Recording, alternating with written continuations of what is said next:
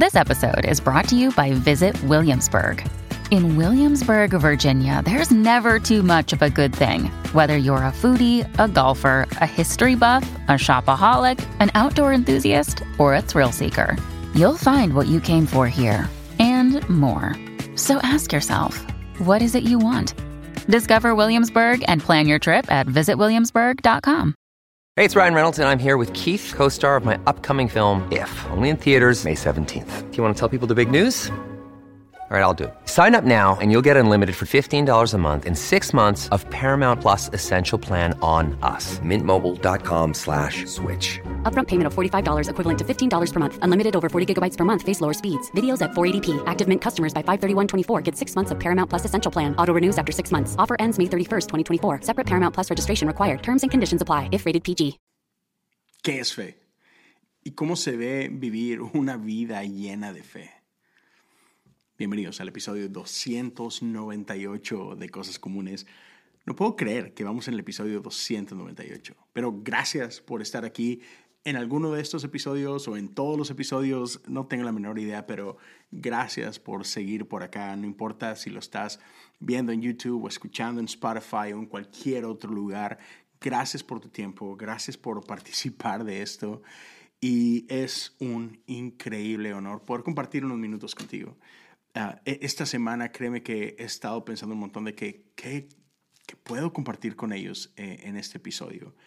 Y, y, fue hasta hace apenas unos días que sentí claridad de parte de Dios de que, ya, ¿por qué no hablas de esto? no? Y entonces estoy muy contento de poder hablar de Hebreos 11 contigo. Pero antes de meternos de lleno al episodio, quiero recordarles a todos que pueden ser parte de la comunidad de Patreon. Eh, gracias a todos los que escuchan y comentan y demás en cada episodio, pero um, hay una pequeña comunidad donde estamos yendo un poco, un poco más profundo. Y cualquiera puede ser parte de ello. Uh, puedes ir a patreon.com, diagonal cosas comunes. Puedes apoyar desde un dólar al mes, uh, pero hay quienes quieren apoyar con un poquito más. Y si apoyas de cinco dólares o más, tienes acceso a contenido exclusivo. El año pasado estuvimos enfocándonos en oración este año nos estamos enfocando en las diferentes prácticas espirituales o disciplinas espirituales y estamos comenzando con lo que es la práctica del el descanso, Shabbat.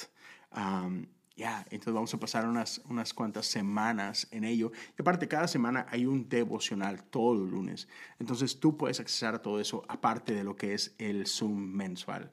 Entonces, si quieres considerarlo, si quieres participar de ello, fácil a través de patreon.com, diagonal, cosas comunes. Eh, eh, te dejo la invitación ahí abierta.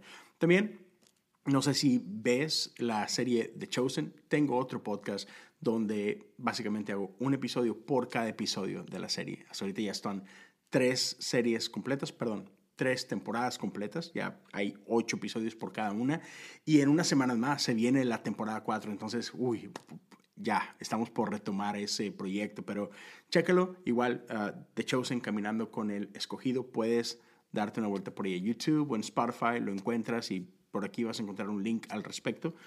Y ya, esos son algunos de los proyectos que están por ahí y eres más que bienvenido para darles una checadita. Pero regresemos al tema del día de hoy, fe. ¿Qué, qué significa vivir con fe? Y, y quiero empezar por acá. Creo que todos tenemos héroes, ya sea en tu vida, hay gente que admiras y respetas y demás. Si vamos a la Biblia, este increíble libro, creo que por acá también muchos de nosotros hemos encontrado a lo largo de nuestra vida increíbles héroes de la fe, pero algo que pasa de pronto con, con nuestros héroes es que tendemos a idealizarlos por ahí los ponemos en un pedestal que a lo mejor no les corresponde y en el proceso en que idealizamos a alguien, tendemos a menospreciar nuestra propia vida. Solemos pensar que otros son mejores cristianos que, que yo. Y eso no necesariamente es cierto, simplemente tú te conoces muy bien a ti porque vives contigo. y, no conocemos a esa profundidad a nadie más, ¿no? No conocemos sus defectos, no conocemos sus problemas, no conocemos sus fallas, ¿no? Sus crisis. Entonces, creo que muchas veces cometemos el error de no extendernos suficiente gracia a nosotros mismos, ¿no? Pero hablando de nuestros héroes de la fe, sean bíblicos o no, otra vez, los ponemos en un pedestal y pensamos que sus vidas son perfectas, ¿sabes? Seguramente jamás tuvieron una crisis como, como la que yo estoy viviendo o como la que yo he vivido. Jamás han pecado como yo peco, ¿no? Ah, seguramente son mucho más generosos que yo. ¿Me, entiendes, verdad? Creo que ya desproporcionamos ah, sus virtudes y sus defectos o nuestros defectos y cosas por el estilo, ¿no? Y ah, también por ahí, no sé si te ha tocado escuchar o ver algún video de, de, esta lista de los héroes de la fe. Y esta lista lo que hace es que cae en el extremo de no necesariamente hablar mal, pero, pero sí como que exponemos sus errores y reducimos estos héroes de la fe a sus errores. Y ya, creo que tampoco es justo. Y mucho lo hacemos como que para no sentirnos tan mal. Y te voy a dar algunos ejemplos, ¿no? Por ahí esta lista dice que bueno, Abraham era un mentiroso, eh, Noé era un borracho, Moisés un asesino, y, y David esas tres cosas y todavía algunas otras cosas más, ¿no? Y repito, no se trata de solamente hacer alusión a lo malos que llegaron a ser en un momento, ¿no? Y, por ahí de repente pensamos, bueno, sí, claro, pero todos ellos tuvieron un antes y un después de su encuentro con Dios. Y sí, amén, creo que definitivamente cuando tenemos un encuentro con Dios, Dios cambia nuestras vidas y tenemos un antes y un después, pero no dejamos de ser humanos, ¿no? Por ejemplo, si tú has participado de el bautismo, sabemos que parte de lo que representa este, este acto de fe es que muere el, viejo yo y renacemos por la gracia del Espíritu Santo en, esta nueva criatura, ¿no? Pero no sé si te ha pasado como a mí, que ay, a la nueva criatura le gustan las mismas cosas que a la vieja criatura, ¿no? La nueva criatura batalla con muchas de las mismas cosas que la vieja criatura, ¿no? Y sé que no es el caso para todos, pero sé que ya, sé que muchos lo, entendemos y hemos estado ahí, ¿no? Todos pasamos por picos y por valles en, nuestra vida. Pero quiero apuntarte a lo que dice Hebreos 11. Y Hebreos 11 es conocido como eh, eh, este capítulo de los héroes de la fe, ¿no? El salón de la fama de la fe. Y habla mucho acerca de la fe. Y quizás estás familiarizado con una traducción quizás un poco más común. la nueva traducción viviente abre diciendo, la fe es la confianza de que en verdad sucederá lo que esperamos, e, es lo que nos da la certeza de las cosas que no podemos ver. Y si estás más familiarizado con la versión Reina Valera, algo de eso te sonó familiar, pero dices, no, creo que lo recuerdo de forma diferente. Y claro, lo entiendo. Pero hoy quiero compartirte ¿Cómo lo dice esta traducción de Eugene Peterson, conocida como The Message? Y claro, yo te la voy a leer en español, pero, pero la estoy tomando de ahí, estoy traduciendo al español esta versión que está originalmente en inglés. Otra vez, The Message. Hebreos 11, versos 1 al 3. Dice así, el hecho fundamental de la existencia es que esta confianza en Dios, esta fe, es el fundamento firme de todo lo que hace que la vida valga la pena ser vivida. Es nuestro control sobre lo que no podemos ver. El acto de fe es lo que distinguió a nuestros antepasados, los puso por encima de la multitud. Por la fe vemos el mundo llamado existencia por la palabra de Dios, lo que vemos creado por lo que no vemos. Y me encanta esta expresión que nos regala Eugene Peterson aquí. Esta confianza en Dios es lo que hace que la vida valga la pena ser vivida. Quiero que mastiques eso por un momento. Porque si has estado vivo por más de cinco minutos, te has dado cuenta que la vida es dura, es, es complicada, está llena de dolor físico, también emocional y también espiritual. Enfrentamos traiciones, desamores, fracasos, muerte. ¿Y qué nos dice Pablo en Romanos 8? Permite, permíteme leerlo para ti. Estoy convencido de que nada podrá jamás separarnos del amor de Dios, ni la muerte, ni la vida, ni ángeles, ni demonios, ni nuestros temores de hoy, ni nuestras preocupaciones de mañana. Ni siquiera los poderes del infierno pueden separarnos del amor de Dios. Ningún poder en las alturas, ni en las profundidades. De hecho, nada en toda la creación podrá jamás separarnos del amor de Dios que está revelado en Cristo Jesús, nuestro Señor. Nada de esto nos podrá separar. Suena increíble, pero, y, lo mencioné esto hace uno o dos episodios, sí, nada de estas cosas nos podrá separar, pero estas cosas lo van a intentar. Estas cosas vendrán a tu vida. Te vas a enfrentar a esta lista que te acabo de mencionar. Y, en México tenemos esta frase um, que dice, sí, lo bailado, ¿quién te lo quita, no? O sea, ok, está bien, no me podrá separar, pero, oh, man, fácil tampoco va a ser, ¿no? va a estar duro. Todas estas cosas ya mencionadas pueden sucedernos. Tragedia puede llegar a nuestra vida. No sé si has escuchado esta frase que dice que todos hemos pasado por alguna tormenta, estamos en medio de una tormenta o vamos a pasar por alguna tormenta. Sea, tormentas son inevitables. No conozco a nadie, yo tengo 43 años y hasta hoy no he conocido a nadie que nunca haya no sufrido. Nadie ha pasado por aquí con una vida 100% perfecta, feliz, color de rosa. No. En algún punto, en diferentes niveles si tú quieres, pero ya, todos hemos enfrentado circunstancias que, que nos llevan a nuestras rodillas, ¿no? Pero tomando esta traducción, me encanta como dice, pero es esta fe es la que nos hace seguir adelante. Nuestro ánimo no, no decae a causa de las circunstancias. Y, lo hablaba no hace mucho, igual hace un episodio o dos, de que ya es, es duro enfrentarnos a la desesperanza.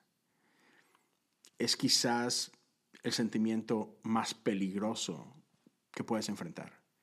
Porque cuando estás convencido de que no hay esperanza, es cuando terminamos haciendo locuras. Ya. Y, si hay alguien viendo o escuchando esto y te sientes ahí, te sientes cerca de caer en una desesperanza absoluta, te invito a que hables con alguien, a que busques a alguien. Por favor, no, no caigas en esa trampa, no, no creas esa mentira de que, de que ya está, de que nada va a cambiar, de que, de que nada nunca mejorará. Por favor, no creas esa mentira. Claro que va a cambiar, claro que va a mejorar, claro que, que el sol va a salir mañana, resiste. Ten fe, abraza esperanza y si te cuesta a ti, por favor, otra vez, corre con alguien que pueda hablar vida a tu vida, que pueda hablar ánimo, que te pueda acompañar en esos momentos difíciles, porque lo peor es estar en medio de la desesperanza solo o sola. Entonces, permíteme seguir hablando a tu vida de lo que habla Hebreos 11, porque creo que, creo que esta es la clave para salir adelante en medio del dolor. Porque sí, hay veces que vamos a pasar por momentos muy difíciles, hay veces que tener fe no tiene sentido, hay veces que esperar lo mejor ah, parece ridículo porque nada en nuestra vida parece indicarnos que las cosas van a cambiar. Yo, sé lo que se siente estar ahí, créeme. He pasado por tiempos muy difíciles. Los últimos años, si has seguido este podcast, ah, tengo casi cinco años de hacerlo. y podrás darte cuenta que los últimos tres años de mi vida han sido muy difíciles y cada año se ha puesto más y más y más difícil. Este último año ha sido ah, como caminar por el infierno mismo. Entonces créeme que sé lo que se siente cuando todo tu mundo se cae a pedazos y sé que a veces nada tiene sentido. Y tú, Dios, ¿qué está pasando? Y, sé cómo se siente cuando, cuando no ves la luz y cuando tú, voy a estar, o sea, voy a sobrevivir a esto. Pero, pero la fe nos permite ver lo que no está ahí. Es pues la fe la certeza de lo que se espera, la convicción de lo que no se ve. Ya, no, no tiene que estar perfecto para estar bien. Eso, hey, es fácil estar bien cuando todo está bien. Pero sabes, nuestro superpoder como cristianos, nuestro superpoder para aquellos que creemos en Jesús es que podemos ver lo que no está ahí. Y rápidamente vino a mi corazón esto y gracias Espíritu Santo por, por poner esto en mi corazón. Pero no sé si recuerdes la ocasión en la que el profeta Eliseo, si no me equivoco, sí, Eliseo, e, está Eliseo con su siervo y están rodeados, están siendo perseguidos y, y una mañana despiertan y literalmente están rodeados por un ejército que viene por sus vidas. Y Eliseo está tranquilo, como si nada, diríamos. Y el siervo está bastante preocupado porque hay un ejército real ahí afuera.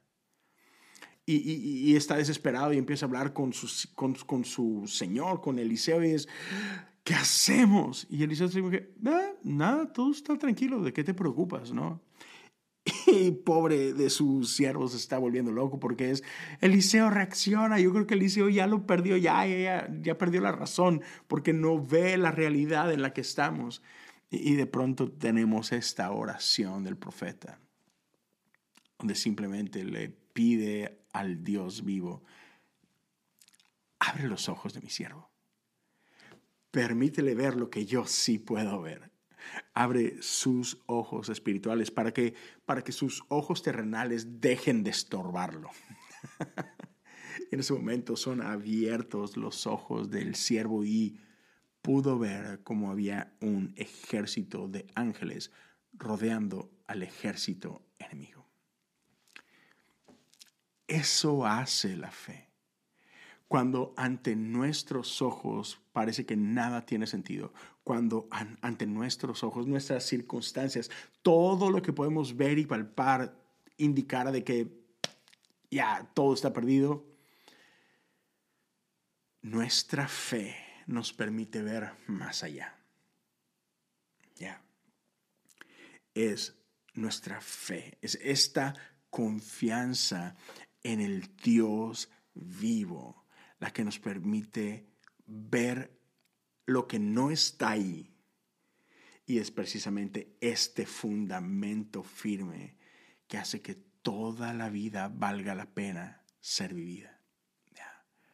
Porque podemos ver más allá. Y quiero leerte algunas partes de, de Éxodo, de Éxodo, de Hebreos 11. Y es un es un capítulo largo, pero créeme que vale la pena leerlo. Vale la pena escucharlo. Entonces, si me permites, yo sé, este es un episodio un poco diferente en ese sentido, pero permíteme leer para ti Hebreos 11. Y, comentaré algunas cosas que, oh, que hablan a mi corazón y, y perdón si esto aburre a alguien, pero, come on, esto es la palabra de Dios. Y sé que hay alguien que necesita escuchar esto. Entonces te invito a que mientras lo escuchas, ora conmigo. Que estas palabras traigan vida a quien necesita desesperadamente esta vida en este momento. Del verso 4 en adelante dice así, por un acto de fe. Abel presentó a Dios un sacrificio mejor que Caín. Fue lo que él creía, no lo que trajo, lo que marcó la diferencia. ¿Te das cuenta de lo importante que es creer? Esto es lo que Dios notó y aprobó como justo. Después de todos estos siglos, esa creencia sigue captando nuestra atención. Por un acto de fe, Enoch se saltó la muerte por completo. Buscaron por todos lados y no lo encontraron porque Dios se lo había llevado. Sabemos sobre la base de testimonios confiables que antes de ser llevado, agradó a Dios. Es imposible agradar a Dios sin la fe. ¿Y por qué? Porque quien quiera acercarse a Dios debe creer que Él existe y que se preocupa lo suficiente como para responder a quienes lo buscan. A.W. Tozer decía que lo que pensamos cuando pensamos en Dios es lo más importante. ¿Cómo, cómo crees respecto a Dios importa? y aquí este versículo nos dice que nuestro Dios se preocupa lo suficiente como para responder a quienes lo busquen. Yo sé, yo sé que hoy es muy popular gente que, o sea, cristianos que no creen en Dios como quizás habían creído toda su vida. Yo sé que hay cristianos que ni siquiera creen en este libro. Yo sí creo en en la palabra de Dios. Yo creo en, lo que Dios nos ha regalado aquí. Creo en lo que encontramos. creo en este Dios descrito en esta colección de libros e historias. Creo que a Dios le importa. Por la fe, Noé construyó un barco en medio de tierra firme. Le advirtieron sobre algo que no podía ver y actuó según lo que le dijeron. ¿El resultado? su familia fue salva. Su acto de fe trazó una clara línea entre la maldad del mundo incrédulo y la rectitud del mundo creyente. Como resultado, Noé llegó a tener intimidad con Dios por un acto de fe. Abraham dijo sí al llamado de Dios de viajar a un lugar desconocido que se convertiría en su hogar. Cuando se fue no tenía idea de hacia dónde se dirigía. Por un acto de fe vivió en el país que le había prometido. Vivió como un extraño acampando en tiendas de campaña. Isaac y Jacob hicieron lo mismo, viviendo bajo la misma promesa. Abraham lo hizo manteniendo sus ojos puestos en una ciudad invisible con cimientos reales y eternos, la ciudad diseñada y construida por Dios. Por la fe, Sara, la estéril, pudo quedar embarazada, anciana como era entonces, porque creyó que aquel que hacía la promesa haría lo que decía. Así es como sucedió que de los lomos muertos y arrogados de un hombre ahora surgieron personas que se cuentan por millones. Ya, parece imposible. Esto no tiene sentido. Un anciano procreando, un par de ancianos procreando, ya. No tiene que tener sentido para que Dios pueda hacerlo. Nuestra ciencia, nuestra lógica, datos, no, no, es que no sean reales, no es que no puedas confiar en ellos, pero, pero mayor es aquel en quien ponemos nuestra confianza. Datos reales, ciencia, lógica, no encadenan al Dios vivo. Nuestras cajas jamás podrán contenerlo. Ya cada una de estas personas de fe, esto es importante, murió sin tener aún en la mano lo prometido, pero creyendo todavía. ¿Cómo lo hicieron? Lo vieron a lo lejos. Saludaron con la mano y aceptaron el hecho de que eran transeúntes en este mundo, eran viajeros en este mundo. Las personas que viven de esta manera dejan claro que están buscando su verdadero hogar. Si sintieran nostalgia por el viejo país, podrían haber regresado cuando quisieran, pero buscaban un país mucho mejor que ese, el país celestial. Puedes ver por qué Dios está tan orgulloso de ellos. y tiene una ciudad esperándolos. Me encanta que aún varios de ellos llegaron al final de su vida y, y, no vieron con sus propios ojos la promesa, aún en esa situación siguieron creyendo que quien lo prometió era fiel y que aun y cuando no les tocara ver el resultado final con sus propios ojos, eso que fue prometido sucedería. Me encanta, es, es retador, porque seamos honestos, todos queremos ver resultados ya. hey, soy culpable de ello. Yo, quiero, yo quiero todo lo que Dios me ha prometido, lo quiero ver ahorita. Puede ser ayer, Señor, de preferencia. Pero estas personas sabían que Dios lo terminaría de hacer. Por la fe, Abraham en el momento de la prueba ofreció a Isaac de nuevo a Dios, actuando con fe. Estaba tan dispuesto a devolver al hijo prometido, su único hijo, como lo había estado a recibirlo. Y eso después de que ya se le había dicho, tu descendencia vendrá de Isaac. Abraham pensó que si Dios quisiera, podría resucitar a los muertos. En cierto sentido, eso es lo que sucedió cuando recibió a Isaac de regreso, vivo, fuera del altar. Por un acto de fe, Isaac alcanzó el futuro al bendecir a Jacob y Esaú. Por un acto de fe, Jacob en su lecho de muerte bendijo a cada uno de los hijos de José, bendiciéndolos con la bendición de Dios, no la suya propia, mientras se inclinaba con adoración sobre su bastón. Por un acto de fe, José, mientras agonizaba, profetizó el éxodo de Israel y dispuso los preparativos para su propio entierro. Por un acto de fe, los padres de Moisés lo escondieron durante tres meses después de su nacimiento. Vieron la belleza de la niña y desafiaron el decreto del rey. Por la fe, Moisés cuando creció rechazó los privilegios de la casa real egipcia, eligió una vida dura con el pueblo de Dios en lugar de una vida oportunista y suave de pecado con los opresores valoraba mucho más el sufrimiento en el bando del Mesías que la riqueza egipcia porque miraba hacia adelante, anticipando la recompensa. Por un acto de fe dio media vuelta contra Egipto, indiferente a la ira ciega del rey. Tenía sus ojos puestos en aquel que ningún ojo puede ver y siguió adelante por un acto de fe. Guardó la fiesta de la Pascua y roció sangre de la Pascua en cada casa para que el destructor de los primogénitos no los tocara. Por un acto de fe, Israel caminó a través del mar rojo sobre tierra seca. Los egipcios lo intentaron y se ahogaron. Quiero parar aquí. Ah, hay ocasiones que, que nosotros, otra vez, que queremos que todo esté bien para poder estar bien. Señor, ponemos condiciones y, queremos que Dios haga para yo moverme. Queremos que Dios haga para entonces yo responder.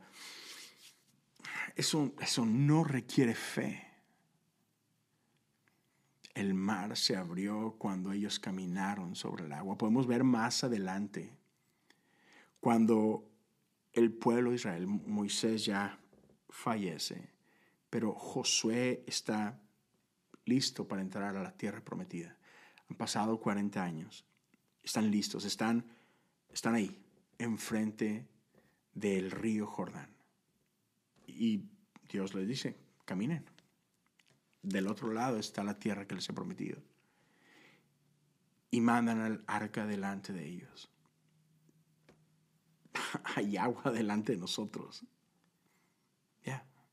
Pero Dios había prometido que Él detendría las aguas. Pero las aguas no se detuvieron hasta que los sacerdotes con el arca mojaron sus pies. Y tuvieron que caminar. Fue otra vez hasta que sus pies tocaron el agua que entonces Dios hizo lo que había prometido. Esa es fe dale. Yo sé que no tiene sentido. Yo sé que parece que estás solo, pareciera que Dios no está contigo. Dale. Permanece fiel porque el que te llamó es fiel y Dios va a hacer su parte. No tengas miedo, camina. Aunque no, ya, aunque no tenga sentido, aunque se vea imposible, camina con fe. Verso 29 dice, por un acto de fe, Israel caminó a través del mar rojo sobre tierra seca. Los egipcios lo intentaron y se ahogaron. Por la fe, los israelitas marcharon alrededor de los muros de Jericó durante siete días y los muros se derrumbaron. Por un acto de fe, Rahab, la ramera de Jericó, dio la bienvenida a los espías y escapó de la destrucción que sobrevino a los que se negaron a confiar en Dios. Podría seguir y seguir, pero se me acabó el tiempo. Hay muchos más, Gedeón, Barak, Sansón, Jefté, David, Samuel, los profetas, mediante actos de fe derribaron reinos, hicieron funcionar la justicia y asumieron las promesas, fueron protegidos de leones, fuegos y estocadas de espada, convirtieron la desventaja en ventaja, ganaron batallas y derrotaron ejércitos alienígenas extranjeros. Las mujeres recibieron a sus seres amados que regresaron de entre los muertos. Hubo quienes bajo tortura se negaron a ceder y salir libres, prefiriendo algo mejor, la resurrección. Otros desafiaron abusos y látigos, y sí, cadenas y mazmorras. Tenemos historias de quienes fueron apedreados, aserrados en dos, cortados en dos asesinados a sangre fría, historias de vagabundos que deambulaban por la tierra vestidos con pieles de animales, hola Juan, ah, sin hogar, sin amigos, impotentes. El mundo no los merecía, abriéndose camino lo mejor que pudieron en los crueles confines del mundo. Y termina de esta manera. Ninguna de estas personas, aunque su vida de fe fue ejemplar, consiguió lo prometido. Dios tenía un plan mejor para nosotros, que su fe y la nuestra se unieran para formar un todo completo y que sus vidas de fe no estuvieran completas sin la nuestra. En un mundo que se niega a creer, te invito a creer. En un, en un, en un mundo que que se ha olvidado del misterio, que para todo quiere pruebas y evidencias y que tenga sentido, te invito a confiar en el misterio. Te invito a creer en lo increíble. Te invito a ver con unos ojos diferentes. Confía. Vale la pena. Aunque te preguntas por, por qué. No, no te puedo explicar por qué. Quisiera poder hacerlo. No puedo.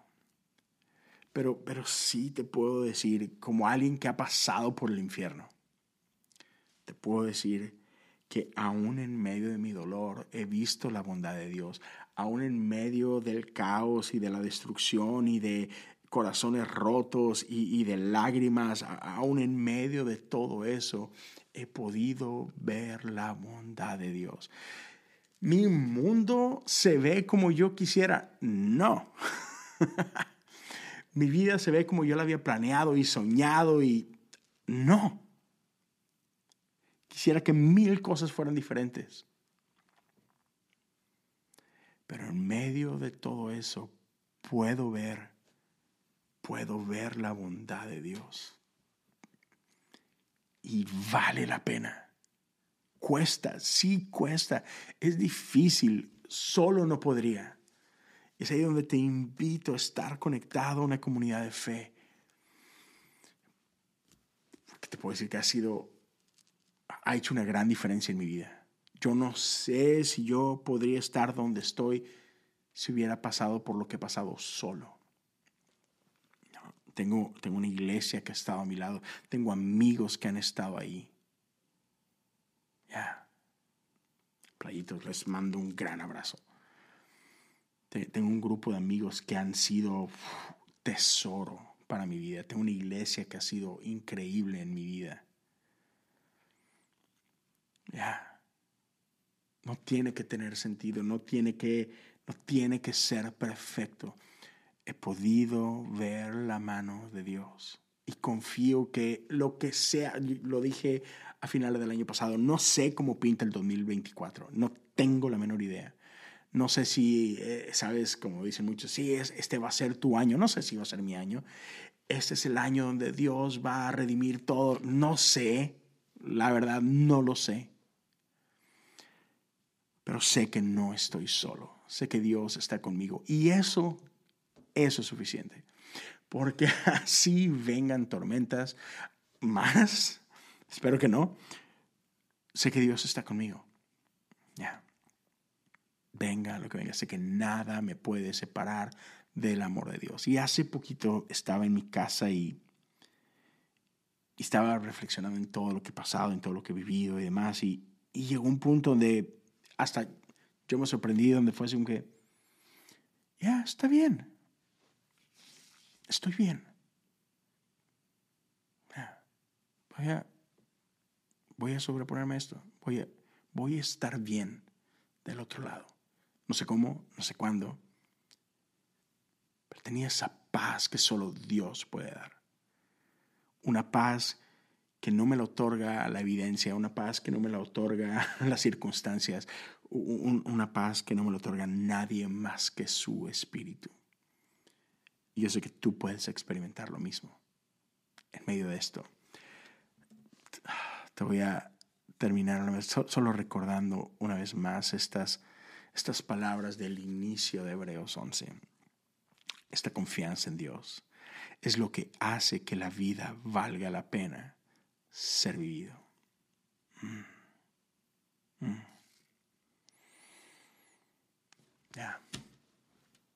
No sé cómo se ve eso para ti, pero te, te animo a confiar en este Dios que es muy bueno.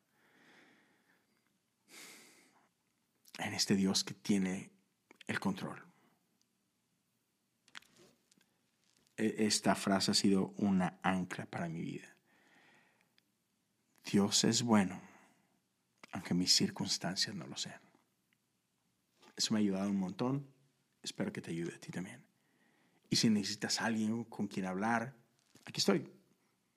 Aquí estoy. Más que dispuesto a escucharte, a orar contigo, orar por ti.